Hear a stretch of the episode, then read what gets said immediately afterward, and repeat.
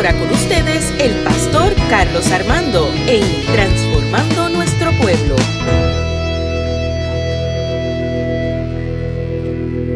Dios les bendiga a todos. Dios les bendiga más a la iglesia. Más alegre. Yo siempre digo que somos los más alegres. Cuando usted mira para el lado, usted dice, Ay, ¿qué persona más alegre? Está la iglesia más alegre de Caguas. Y cuando vemos a Doria, a Neida, que vienen con esa alegría, más alegre nos ponemos, ¿verdad? Yo me alegro cuando veo a Dori. Yo digo a Dori, yo quiero ser como, usted cuando, cuando llegue a esa edad. Porque es, Dori nos, muestra que hay esperanza en el Señor. Amén. Qué bueno, qué bueno es el Señor. Todos los niños pueden pasar a la, escuela bíblica, los niños. Y ahora más que hay aire acondicionado en el salón. Amén. Así, y como hay aire también en el altar, yo puedo estar aquí fácil como dos horas de mensaje de predicación. Amén. ¿Cuántos aguantan dos horas de mensaje?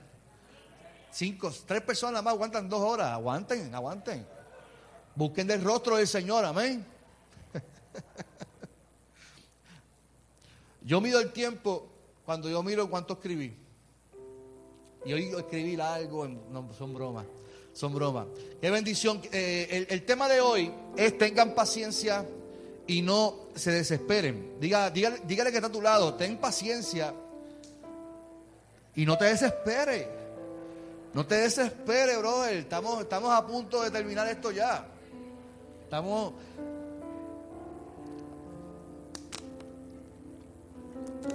Lo que estás viviendo tiene, tiene fecha de expiración. Dale, no, ya, ya mismo, ya mismo acaba.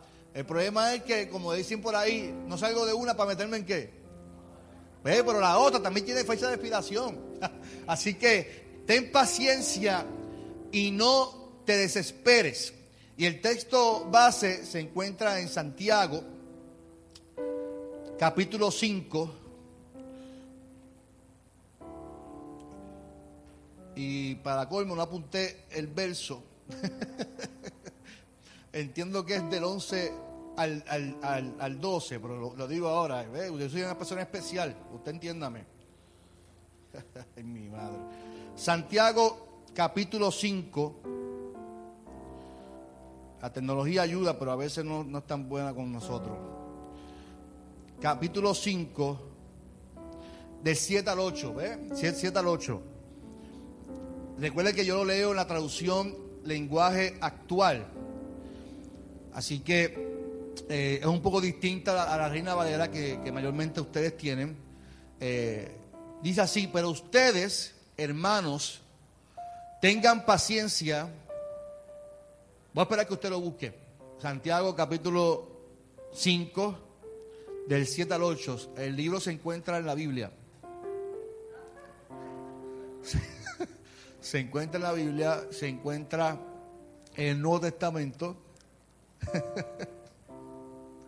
Y lo escribió Santiago, por si no lo saben tampoco. Santiago, capítulo 5, del 7 al 8. Amén, ¿lo tiene? Amén. Qué bueno, gracias. Es que yo miro a Luis y me acuerdo, porque un día Luis me dijo, pastor, esperé que busquemos el libro, usted nos dice el libro y, empieza a leer. Y a mí me gusta cuando me, me dice las cosas, así que yo aprendo rápido, Luis. Están viejitos, a ustedes están viejitos, yo, yo me... más lento, más lento. Muy bien, muy bien. Pero ustedes, hermanos, tengan paciencia y no se desesperen. Pues ya pronto viene Cristo el Señor. Hagan como el campesino, como el granjero, que con paciencia espera la lluvia y también espera la tierra, espera que la tierra le dé buenas cosecha. Señor, en esta mañana te, doy gracias por tu presencia.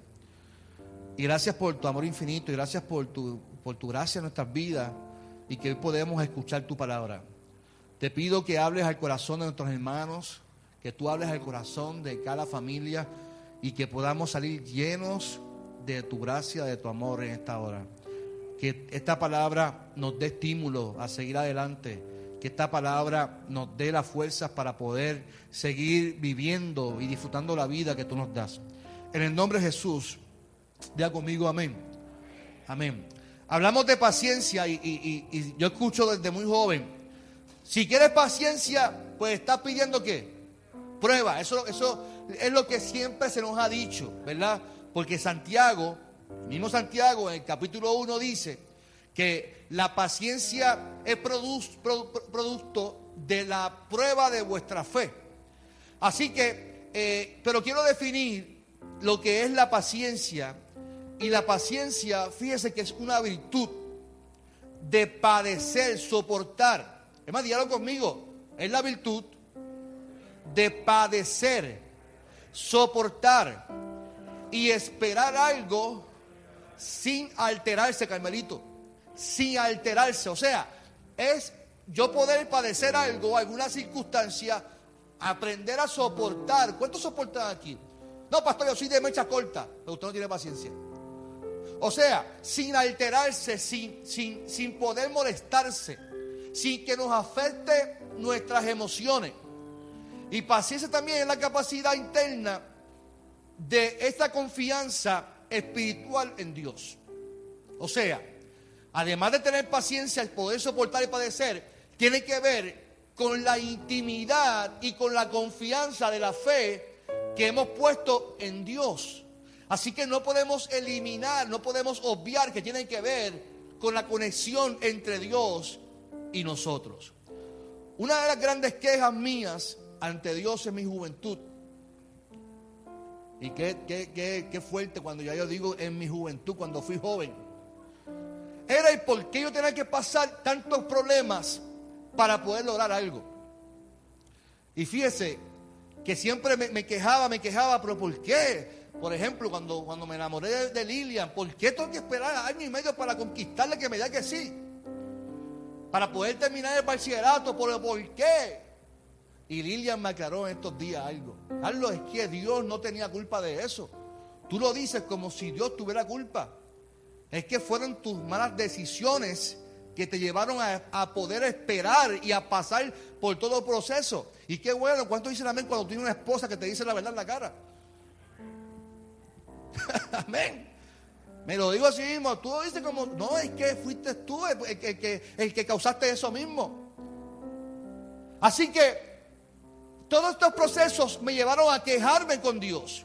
Pero a veces era por mi misma inmadurez, otras pues porque así es la vida, hermano. La vida nos lleva por experiencias que nos afectan y que nos hacen esperar y que nos hacen eh, adquirir esa paciencia que tanto pedimos para poder comprender también lo que Dios tiene para con nosotros, hay que ser paciente a la hora de ver una promesa cumplida. Tú quieres ver una, promesa cumplida, hay etapas en la vida que nos ayudan a esperar. En el caso de Santiago, Santiago está hablando de la paciencia de la venida de Cristo, es lo, que se llama la parucía.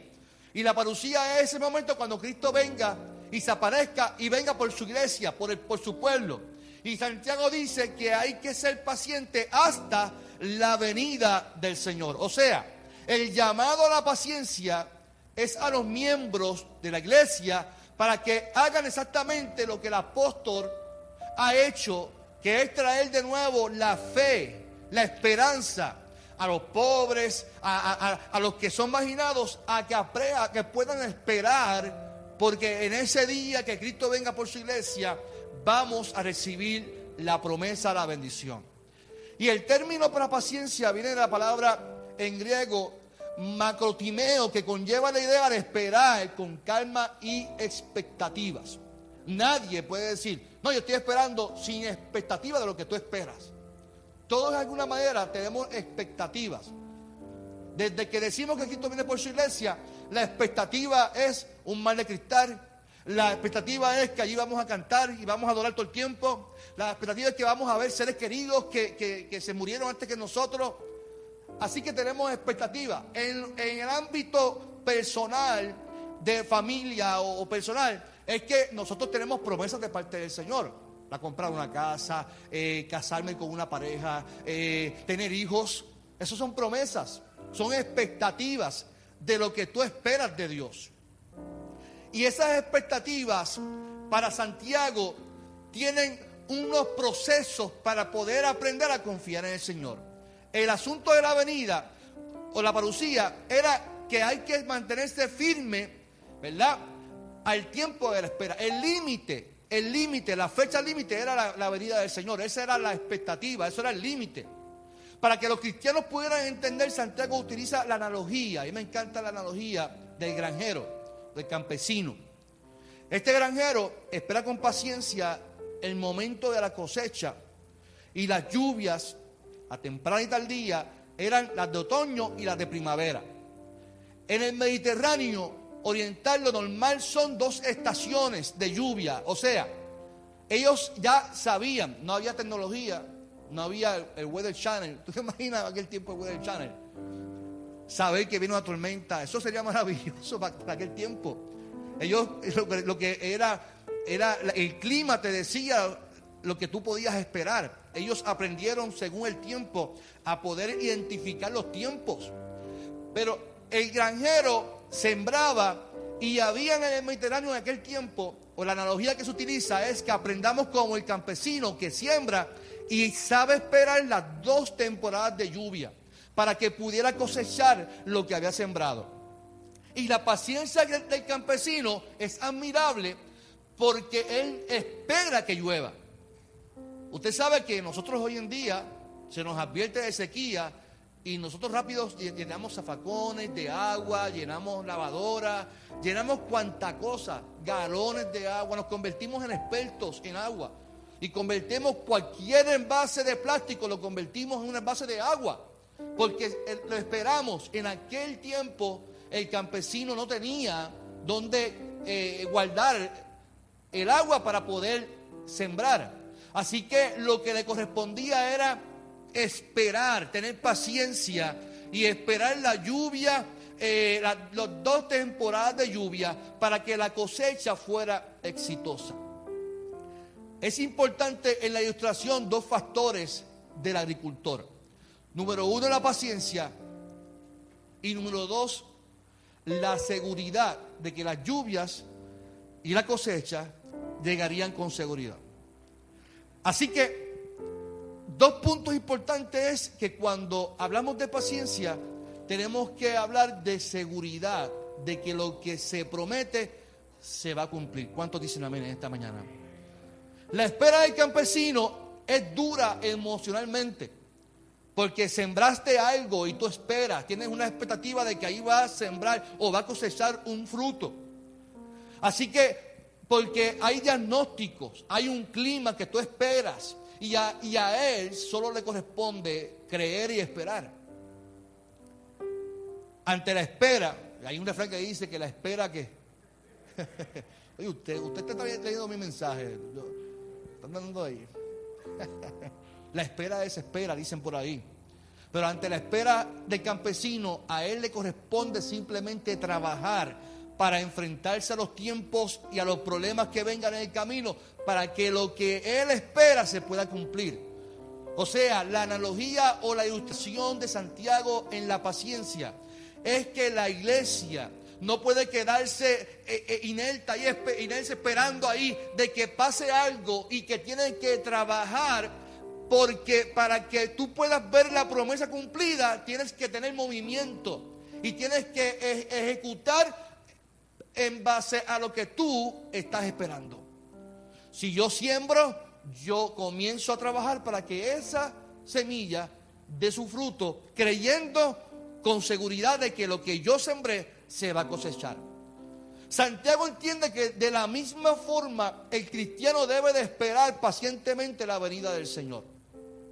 Ayer, en la reunión del concilio, el pastor general trajo una reflexión que me vino a la mente un pensamiento que yo había traído hace mucho tiempo atrás. Y es que la iglesia muchas veces utiliza la venida del Señor para no hacer nada. Es que, es que los tiempos están malos. Es que ya el tiempo se acerca. O sea, como ya el tiempo se está acercando, la venida del Señor está ahí al lado, pues entonces, ¿qué podemos hacer si la cosa está así mala? Es como una, una mentalidad derrotada de que ya Cristo viene, pues no podemos hacer nada, el mundo sigue empeorando. No. ¿Sabe una cosa? Si Cristo viene por su iglesia y los tiempos se están acercando, es cuando más tenemos que trabajar para que las vidas se acerquen al Señor, para que la gente conozca de Cristo, para que la gente conozca a un Dios que salva, que restaura, que salva y que viene por su iglesia, pero viene por una iglesia para abrazarla, viene por una iglesia para amarla en el nombre del Señor. Así que hay que, hay que esperar, pero hay que trabajar. No hay nada que podamos hacer para que esto se adelante. Eh, hay que simplemente esperar. Por lo tanto, la espera ante las situaciones del diario vivir suelen ser duras. Es una realidad. Mientras esperamos o mientras se espera que Cristo venga, la, la vida suele ser dura a veces. Y yo no sé si a usted le pasa, pero cuando uno piensa que ya está por terminar una situación, ¿verdad? Que tú llevas ahí trabajando, comienzas otro proceso difícil. Yo creo que todos hemos pasado por eso. Tú dices, pero Señor, sácame el pie de encima, como, como dice una canción por ahí. ¿Sabe cómo es que yo apenas estoy terminando este proceso y, vengo y, ya es cuando tú saldas el carro? Usted sabe que cuando tú saldas el carro, el carro apenas no te da problema. Cumplió cinco años. Ahora están hechos para que duren siete años los carros, porque ahora los préstamos son siete, años. Saldaste el carro y es cuando das el, pago de último, el último pago, Carmelo, marca un sensor, el motor. Y tú dices, pero caramba, si esto nunca se había marcado. Ah, el motor. Ah, pues voy. Ah, eso es un sensor. Cuando son 500 pesos. Caramba. Sale el sensor, de momento, otro sensor. No, es que tiene que cambiar la correa, de la polea, de no sé qué rayo. Y comienza el carro como a, fastidiar la paciencia a uno. Y de momento eh, empieza a cascararse como el mío. Y comienza de momento a, fastidiarse lo que si, el buching, que si el otro, que si... Tú dices, pero si, si lo saldé, ahora es que quiero disfrutarlo. Pero no, ahora no pagas una mensualidad de carro, pagas una mensualidad en el mecánico. Y tú dices, bueno, pues está bien, pero de momento ya a tu casa, ahí la lavadora se me fastidió. Y de momento no entra la lavadora con los bajones de luz ahora por culpa de yo no voy a hacer la compañía. Es que también se me fastidió la, nevera. Y si no, como me pasó a mí, que me puse a hablar con la estufa y de momento ¡pah! explotó. Y mi esposa empezó a gritar y, y se quedó así. ¿Qué pasó? Yo, yo no sé qué pasó. Se me quemó una estufa en casa. Tuve que invertir en otra nueva. Y tú dices, pero caramba, pero si cuando mejor yo pienso estar, es cuando no termino de una para meterme en otra. Y tú dices, pero ¿cómo, cómo es que la, vida nos lleva a tener tantas experiencias? Y tú dices, pero ¿cuándo es que yo voy a estar feliz, voy a disfrutar la vida? Es que la felicidad no depende de las circunstancias que estás viviendo. Tu felicidad no depende de que todo esté bien. Eso es lo que nosotros pensamos. Que para estar feliz yo tengo que estar en una zona cómoda para poder disfrutar la vida. Y no es lo que dice Santiago, no es lo que dice la Biblia, no, no es lo que dice la palabra del Señor. Nuestro carácter, nuestra madurez, no viene de una escuela, de clases con un maestro. La madurez de nosotros viene por las experiencias que la vida misma nos da, que nos ayuda a madurar, nos ayudan a crecer. Constantemente yo creo en la escuela del Espíritu. Yo creo que todos los días el Espíritu nos está enseñando algo para que aprendamos a confiar y depender del Señor. Constantemente, créamelo. Eh, eh, Romanos dice que la voluntad de Dios es agradable y es perfecta. No significa que lo que yo voy a vivir todos los días es agradable y es perfecto. Porque lo que yo voy a vivir son experiencias que me van a ayudar a mí a crecer y a madurar y a depender totalmente del Señor. O sea, no hay algo que yo pueda decir, bueno, pero ahora que yo voy a estar estable. Sí, no, no, pero es que va a haber una experiencia que tú tienes que entenderla. Que es que Dios te está llevando por un camino posiblemente doloroso. Pero no es para que sufras y te, y te quejes, es para que aprendas. Es para que te eduques, es para que madures en la fe y aprendas a madurar y a crecer y a confiar en el Señor. Los discípulos fueron estudiantes de Jesús, pero sin embargo su carácter se formó no simplemente por lo que Jesús decía, sino por lo que ellos experimentaban. Fueron las pruebas de la, de la vida quien causó madurez en, en Pedro y liderato en ellos. Fueron las pruebas quien promovió la paciencia en ellos. Para Pablo la paciencia era estar preso a causa de predicar el Evangelio. Para Pedro el que lo amenazaba y lo intimidaban por predicar la palabra. O sea, la paciencia es producto de las experiencias que constantemente ellos vivían. Por lo tanto, nuestro corazón debe estar alineado a la esperanza que nosotros ponemos en Jesús. Si nuestra esperanza está puesta en Jesús, no importa cuántos tropiezos estés viviendo, tu fin, tu expectativa está puesta en aquel que te dijo de antemano que es la bendición de la palabra, de la esperanza, que en el mundo usted y yo vamos a vivir aflicciones, pero confíen, pongan su esperanza en mí, dice el Señor, porque ya yo he vencido al mundo. La Biblia establece en Mateo que en el corazón del hombre nacen los malos pensamientos, homicidios, fornicaciones, adulterios. Es lo que dice el texto. Por lo tanto, si algo debemos de cuidar nosotros, es el corazón. Porque ahí es que guardamos las emociones. Y con eso me refiero a la mente, porque el corazón simplemente bombea sangre para que podamos vivir. Y tenemos que tener una mente sometida a Dios para que podamos entender los procesos y las etapas. Pero cuando nuestra mente está sincronizada y conectada con Dios, podemos entender que lo que vivimos es solo eso mismo, una prueba, un, proceso que posiblemente no me guste y que posiblemente eh, no quiera pasarlo, experimentarlo.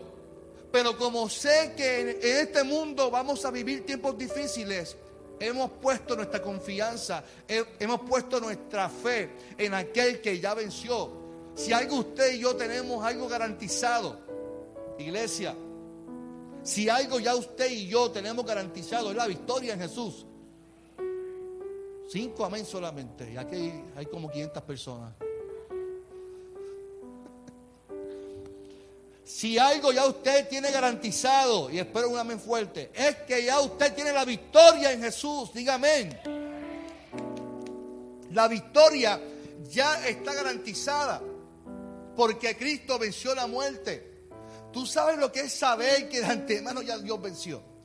Mis problemas del pasado ya los venció. Mis problemas del presente ya los venció y ya venció mis problemas que van a venir en el futuro. Ya los venció. Lo que hace falta es esa conexión de mi mente con Dios para poder comprender los procesos que estoy viviendo. Y que, que los que ya viví me ayudaron a entender lo que estoy viviendo. Y lo que estoy viviendo hoy me ayudarán a entender lo que voy a vivir mañana. Cuando hablamos de paciencia, hablamos de una virtud, dijimos al principio, y esa virtud es adquirida. No es que yo nací con paciencia y yo miro a mi hijo, los niños, ¿verdad? Eh, eh, eh, son como una esponja que van aprendiendo. y mi hija que tiene 7 años, esa imita todo lo que uno hace. Ayer la comíamos. Yo le digo, Karina, creo que estás allí. Cuando ella mira, yo le pongo una papita en el plato. Y cuando ella mira, tengo una papa aquí, papá, ¿cómo, cómo se hizo eso? Y, yo, viste, tengo una papa ahí. Y, Lila me dice, Carlos, lo va a aprender. Y yo, mi amor, yo expliqué, cuando tú miraste para allá, yo te puse la papita. Papá, ¿qué es eso que está allí? Para que yo mirara, para allá ponerme también una papa. Los niños imitan todo, absorben todo. Sebastián, que apenas tiene un año y cuatro meses, eh, es cuando nació, yo siempre lo digo, él no, lloraba, él, gritaba y todavía grita a veces. Porque no nacen con paciencia. ¿Sabe? Tú sabes que tú estás cómodo en la barriga de tu mamá. Estás cómodo. Comida todo el tiempo ahí, conectado con el ombligo. Y que venga una doctora y te saque. ¿Qué es lo que tú haces primero? ¡Ah! Llorar. Y Sebastián y Karina lloraron cuando chiquitos. Yo he visto ese proceso y estaban cómodos ahí. Y cada vez que lloran, ¿qué es lo que hacemos? Te comida. hay una conexión entre llorar y, comer. Yo creo que por eso es que yo todavía lloro para que me den comida. Porque los niños no tienen, no tienen, no, no nacemos con paciencia. La paciencia se adquiere y se adquiere con los procesos que vivimos constantemente. O sea, la, la, paciencia es adquirida y tenemos que decirlo así mismo, es otorgada por medio de la prueba. Entonces yo me hago la pregunta, ¿cómo manejo yo mi vida? ¿Cómo usted maneja su vida? ¿Cómo manejamos y enfrentamos las situaciones de la vida? Porque estoy consciente que no todos tenemos las herramientas para manejar las pruebas. Para tener paciencia tenemos que tener herramientas. Y usted no me venga a mí, no, yo tengo en, mi, baúl, tengo ahí una llave de... No, no, no, no hablamos de herramientas, herramientas, eh, elementos para poder manejar las pruebas. Y en estos días hablaba con alguien que me decía, pastor, es que yo soy de mecha corta. ¿Cuántos son de mecha corta aquí? No, no levante la mano. Yo sé, ve que el problema que usted no levanta la mano cuando ve este pecado. en algún momento todos hemos sido de mecha corta. Yo tengo que confesar que yo era bien mecha corta y todavía me queda un poquito con la mecha corta. Eso significa que no, no tenemos la virtud para esperar o para soportar algo. No tiene virtud para diferir con alguien. No tiene la virtud para pasar por experiencias dolorosas. Y nos frustramos y nos quejamos y maldecimos. Que por qué, por qué, por qué. Y cuando hablamos de paciencia y no desesperarse, tenemos que mencionar a Job. De hecho, Santiago lo menciona. Miren a los profetas, obsérvenlo y miren la vida de Job. Dios le dice a Satanás, puedes tocar todo lo que tú quieras menos qué, menos su corazón. Porque es el corazón donde se atesora y se vuelan nuestras emociones y nuestras convicciones. En realidad ese sistema límbico, el corazón, vuelvo y repito, bombea, donde están las emociones y donde se canalizan las emociones es el sistema límbico. Pero la realidad es que el sistema límbico es también el proceso de conexión con qué? Con el cerebro. Es la mente. Lo que Dios quiere que usted y yo cuidemos es la mente. Porque en la mente es el conjunto donde se, de capacidades cognitivas que engloban procesos de percepción del pensamiento, la conciencia, la memoria. La imaginación es ahí donde estamos, donde maquinamos, donde pensamos, donde desde que nos levantamos estamos pensando. O sea, Dios quiere que tú cuides tu mente. Tú puedes pasar, pues puedes eh, eh, eh, problemas, puedes causarte enfermedades, cualquier cosa, pero tienes que cuidar tu mente. Es importante la mente, porque la mente es concebida o se trata como tres tipos de procesos: los conscientes, los inconscientes y los procedimentales. Y voy a explicar eso un momentito. Y usted dirá que de qué no es pastor. Los procesos, los procesos conscientes, que usted entienda la mente, son en esencia los procesos conscientes, es la actividad nerviosa voluntaria. Es, mire, por ejemplo, caminar. Yo estoy consciente de que estoy qué? Caminando. La mente me está diciendo que voy a caminar. Le dice al pie, los nervios se, se mueven porque la mente lo está pensando. Los procesos inconscientes es de que nos levantamos nuestra mente, nuestra cabeza pone en marcha y no dejamos de un instante de pensar en, en qué vamos a hacer, en que vamos a tomarnos un café, vamos a vestirnos, nos vamos a cepillar. Estamos todo el tiempo pensando. Esos son los, el inconsciente. Y los procedimentales, y es importante, es donde se almacena la información relacionada con los procedimientos y estrategias que nos permiten interactuar con el medio ambiente. Por ejemplo, se trata de un sistema de ejecución en el que se encuentran las habilidades motoras que hemos aprendido. Por ejemplo, escribir, conducir, montar. Cada vez que aprendemos algo, es ese, está en el proceso procedimental. O sea, cuando usted y yo experimentamos una prueba, estamos que aprendiendo. Por eso tenemos que cultivar y cuidar nuestra mente. Porque es ahí donde aprendemos. Y aprendemos a manejar la crisis. Aprendemos a manejar y tener las herramientas para poder soportar las pruebas. Por eso no es que hay que cuidar el corazón. No no es el corazón. Hay que cuidar la mente. Y tener las herramientas para poder manejar la situación que estamos viviendo. ¿Qué sucede? La mayoría de las personas no conocen sus emociones.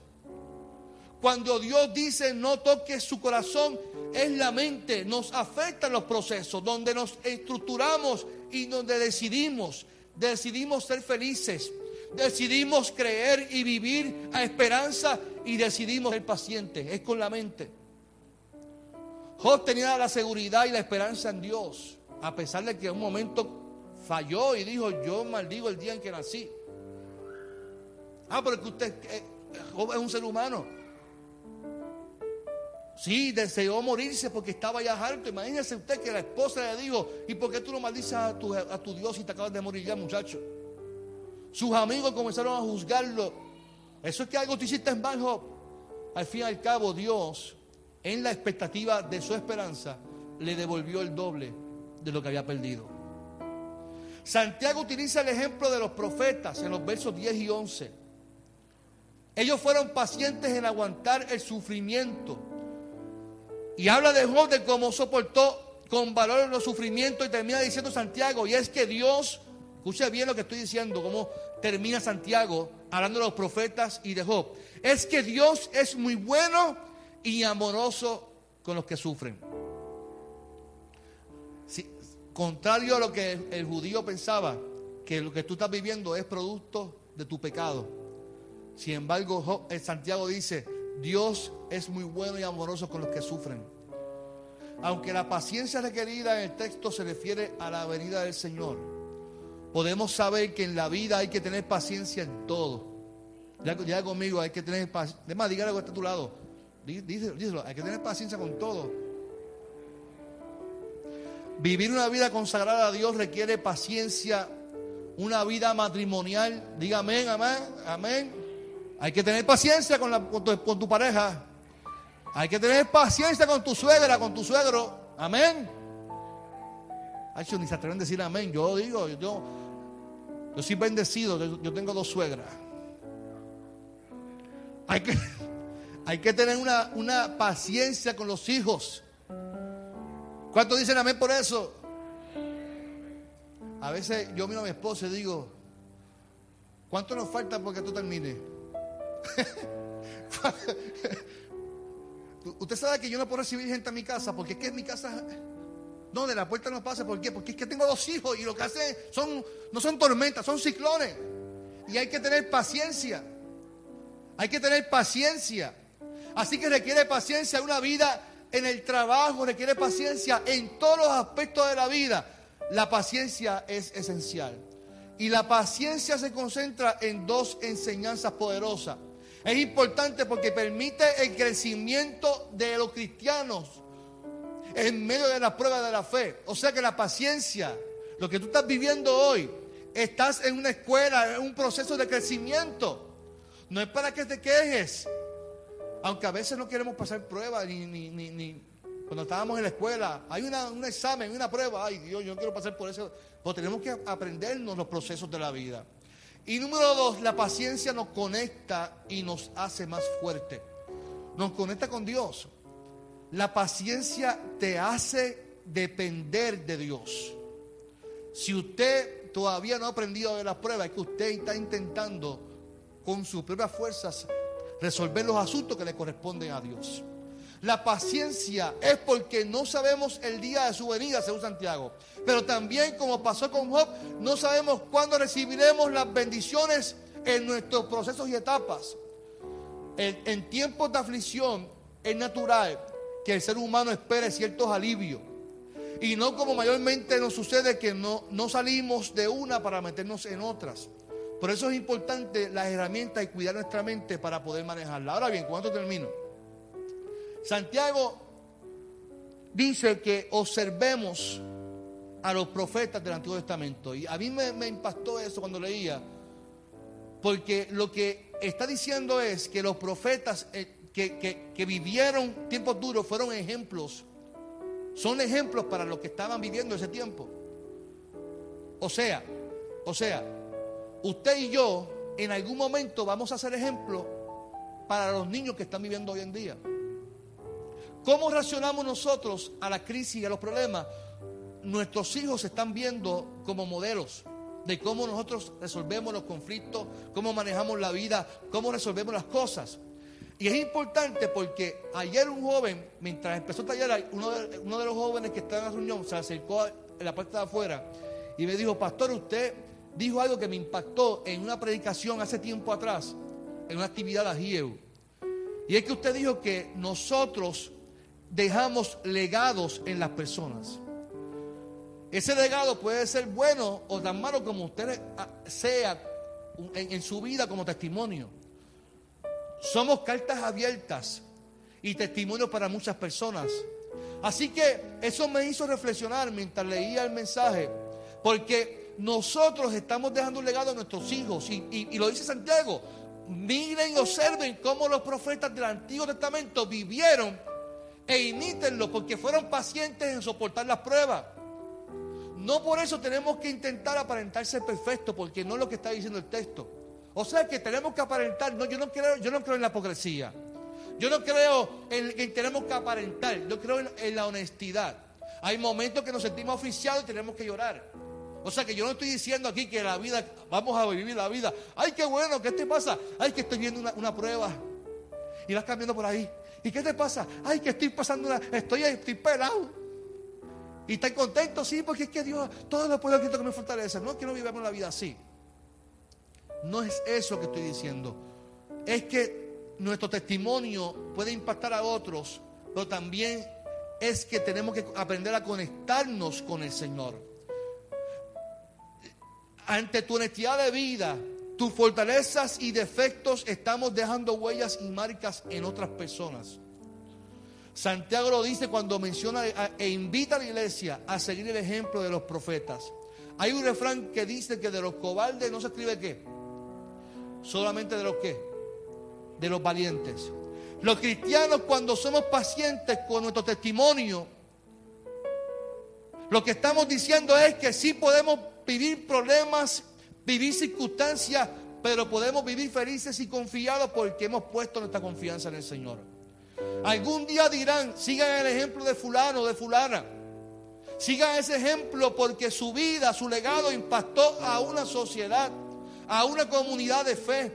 Eso ocurrió con los profetas y créanme que continúa hoy en día en nuestra sociedad. Sigue ocurriendo en día de hoy. Por eso todo se hace con honestidad. Recuerdo hace cinco años atrás. ¿Y cuando termino? ¿Cuántas veces ya he dicho que termino? Tres veces. Esta es la segunda vez, Luis Dalia. Hace cinco años atrás, yo recuerdo, en la agrupación donde yo, comencé mi ministerio pastoral, tenemos una agrupación de adoración muy buena, tenemos muchos músicos, goristas. Y la estación de la familia hacía un concierto en Fajardo y siempre nos invitaban a nosotros a participar. Había muchas agrupaciones, cantantes, ministros de música, eh, y, siempre nos invitaban. Eh, hace cinco años atrás, que fue mi, última experiencia con el grupo de, de, adoración, nos invitaron, pero nos invitaron a abrir el concierto. Los que son músicos saben que abrir un concierto es horrible. ¿Por qué? Porque te cogen de conejito de India de conejito de India porque están probando el sonido, subiendo los, microvolúmenes.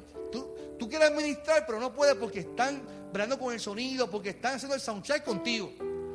Y tú tocando ahí contento, pero están bregando y te escuchaba horrible. Y yo cantando y de momento mi micrófono no, se escuchaba, tocando, de momento el piano se iba, se iba la batería, el guitarrista no se, Y yo miraba y yo intentando manejar mi coraje. A mí me, me encanta administrar.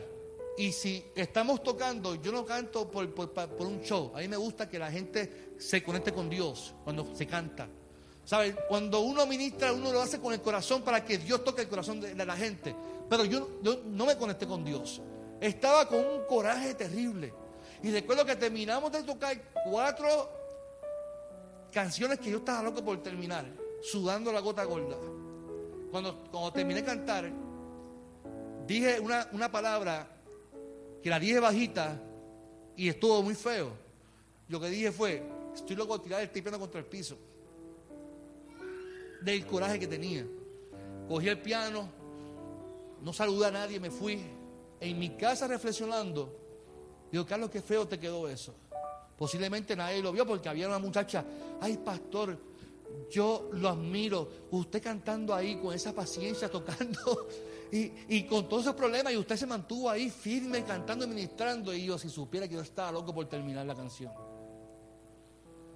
En el próximo ensayo, reuní a todo el grupo de la oración y abrí mi corazón y le dije, yo quiero que ustedes me disculpen por mi actitud.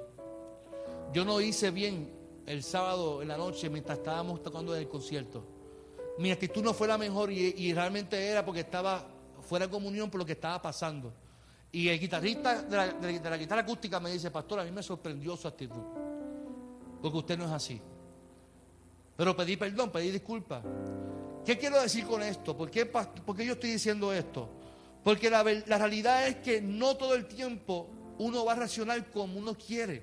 Hay experiencias que nosotros hacemos, aquí actuamos, que la gente nos está observando, nos está viendo y son de testimonio para otro. Por lo tanto, usted y yo somos cartas abiertas y según reaccionamos ante la crisis y situaciones, la gente que viene detrás tomará ese mismo ejemplo.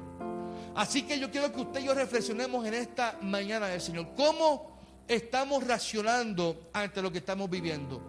¿Cómo estamos reaccionando a lo que estamos experimentando hoy en el COVID, sea problema económico, sea problema de salud? ¿Cómo estamos reaccionando ante lo que estamos viviendo? Yo quiero dejarte con dos, con dos textos bíblicos. El primer, primero se encuentra en Proverbios capítulo 14, 29, que dice, el que es paciente muestra gran discernimiento, el que es agresivo muestra mucha insensatez. Y el segundo, Romanos 12, 12, alégrense en la esperanza, muestren paciencia en el sufrimiento, perseveren en la oración. Nosotros tenemos que conectarnos con el Señor, perseverar en la conexión con Dios y eso nos ayudará a tener paciencia y a no desesperarnos. La promesa de Dios se va a cumplir en tu vida porque el Señor no tarda en cumplir su promesa. No importa cuán grande sea lo que estés viviendo hoy, Dios cumplirá su promesa en tu vida. Así que levántate y alégrate porque Dios está y estará en todos tus procesos y vas a alcanzar la victoria en el nombre poderoso de Jesús. Te invito a que cierres tus ojos en esta mañana. Cierra tus ojos en esta mañana.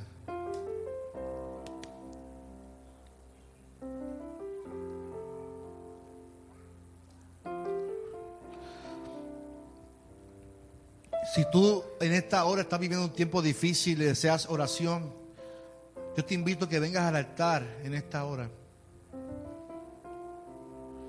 Venga al altar y presenta tu petición delante del Señor. Conéctate con Dios en esta hora. Dile al Señor, aquí está mi petición, aquí está mi situación, aquí está mi corazón, mi mente. Deposito mi mente delante de ti, Señor. No quiero que nada me quite la paz. Habrá alguien que desee oración, el altar está abierto. Pon tu, pon tu situación, pon tu mente delante del Señor. Dile al Señor en esta mañana, Padre, aquí está, aquí está mi experiencia. Posiblemente vengan cambios en tu vida que te vayan a afectar. Posiblemente vengan experiencias duras en estos, en estos tiempos. Pero ¿sabes qué? Que lo puedes sobrellevar si te conectas con el Señor. Si atas tu mente con la mente de Dios si conectas tu corazón con el corazón de Dios, sabes que posiblemente va a llegar momentos de llanto, de tristeza. Pero sabes que, como decía el cántico, Dios cambiará nuestro lamento en danza. Dios cambiará nuestra experiencia de tristeza en gozo. Porque nuestro Dios ha prometido que estará con nosotros. El altar está abierto en esta mañana.